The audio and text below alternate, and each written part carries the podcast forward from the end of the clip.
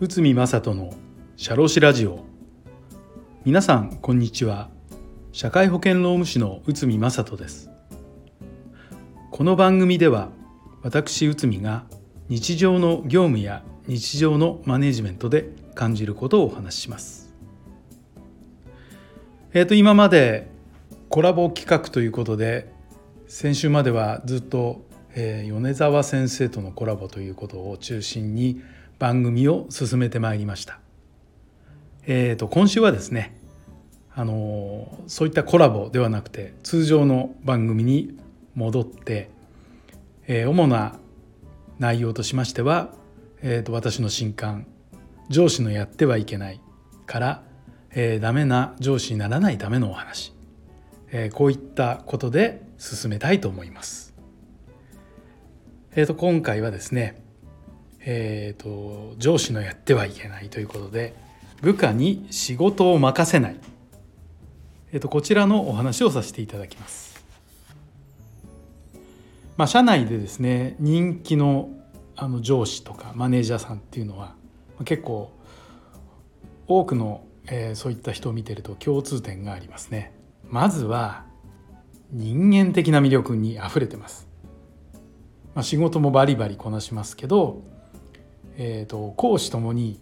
素敵な人が多いというふうに感じますね。えー、ただですねそういう人こう人気取りのために部下の顔色を伺ってるっていうようなことはあまりされないのかなとまあそんなことをしていたらですね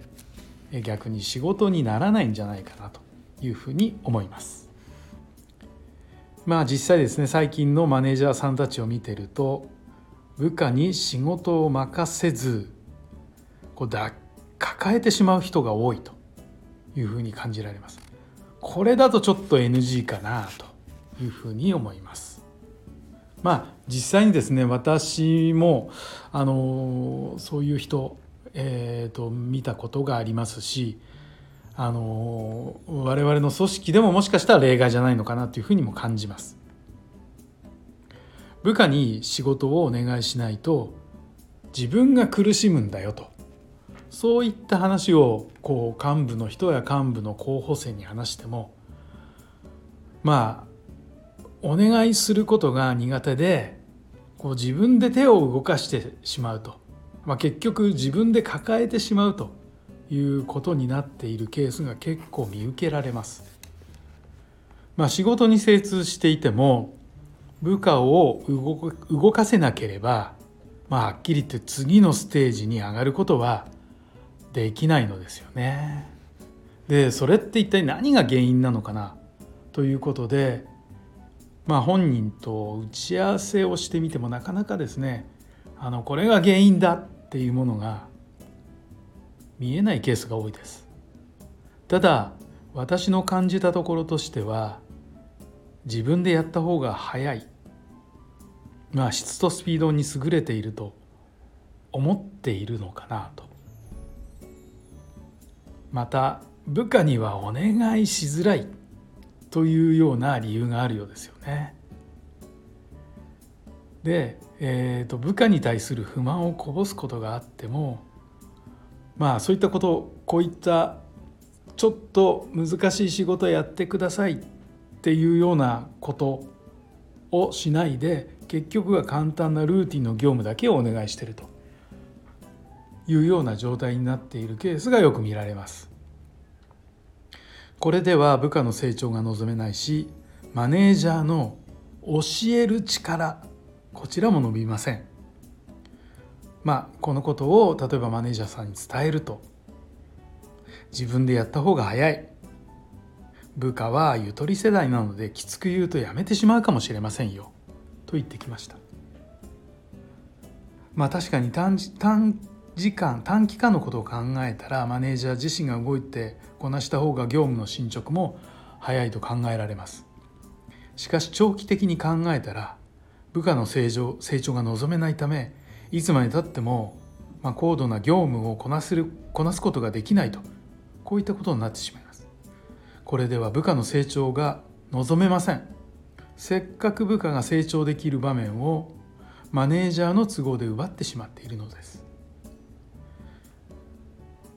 チーム全体のことを本当に考えたら部下を育てないという選択肢はありえません。上司は短期的な業務の進捗のみで物事を考えるのではなく中長期的な視点で業務と向き合うことが重要です。部下の育成をすることがマネージャー職としての重要な仕事ということを理解しないといけないのです。中間管理職は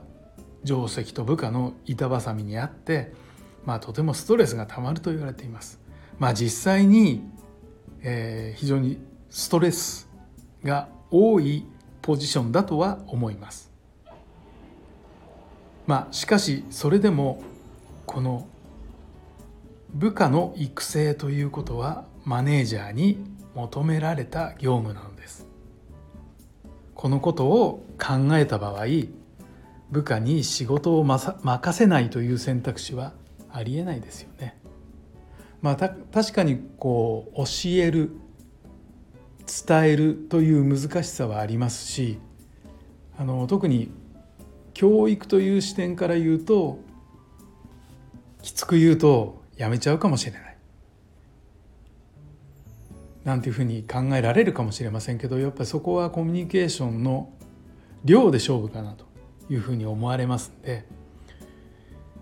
やっぱり重要な仕事として部下の育成ということがあるというふうに思いますんでこの部下の育成は